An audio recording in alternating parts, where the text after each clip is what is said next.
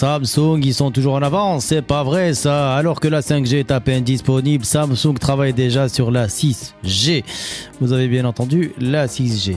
Euh, en effet, Samsung a bel et bien ouvert un nouveau centre de recherche et de développement dédié à la 5G baptisé Advanced Communication Research Center. Oh yeah. Euh, le nouveau lieu se situe à Séoul, capitale de la Corée du Sud. Comme vous le savez, un porte-parole de la firme a également tenu à indiquer au Korea Herald, l'équipe actuelle dédiée aux standards de technologie de télécommunication a été étendue pour mener de la recherche sur les réseaux 6G. Si la démarche de Samsung peut sembler étrange, particulièrement en raison de l'avancée de la 5G, il faut noter qu'il s'agit d'un moment clé pour le constructeur coréen. En effet, celui-ci s'engouffre dans une brèche là où les conflits entre les USA et la Chine ne cessent de grandir, au point que certains acteurs clés de la 5G voient leur progression ralentir. C'est le cas de Huawei qui a été confronté à de nombreux déboires au cours de ces dernières semaines, particulièrement depuis que Google lui a retiré sa licence Android.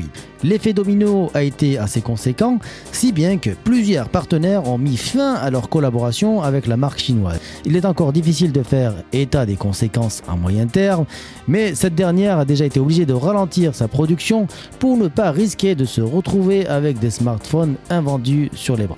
D'autre part, la Chine et les USA ne cessent d'augmenter les frais de douane tour à tour, s'orientant vers ce qui ressemble de plus en plus à une guerre commerciale dont on ne voit pas la fin. Si Huawei se présente ou se présentait comme un concurrent dans la course à la 5G, Samsung peut donc profiter de ce moment de faiblesse de son concurrent pour prendre de l'avance et espérer conquérir le marché de la 6G qui ne devrait pas voir le jour avant quelques années. Actuellement, la 5G est loin d'être déployée dans la majorité du monde, si bien que sa commercialisation est plutôt prévue pour l'an prochain, malgré quelques exceptions. Voilà les boys, j'espère que vous avez apprécié cette petite information concernant la 6G de Samsung. Je vous dis à tout à l'heure pour un nouveau podcast. Break the server, boys!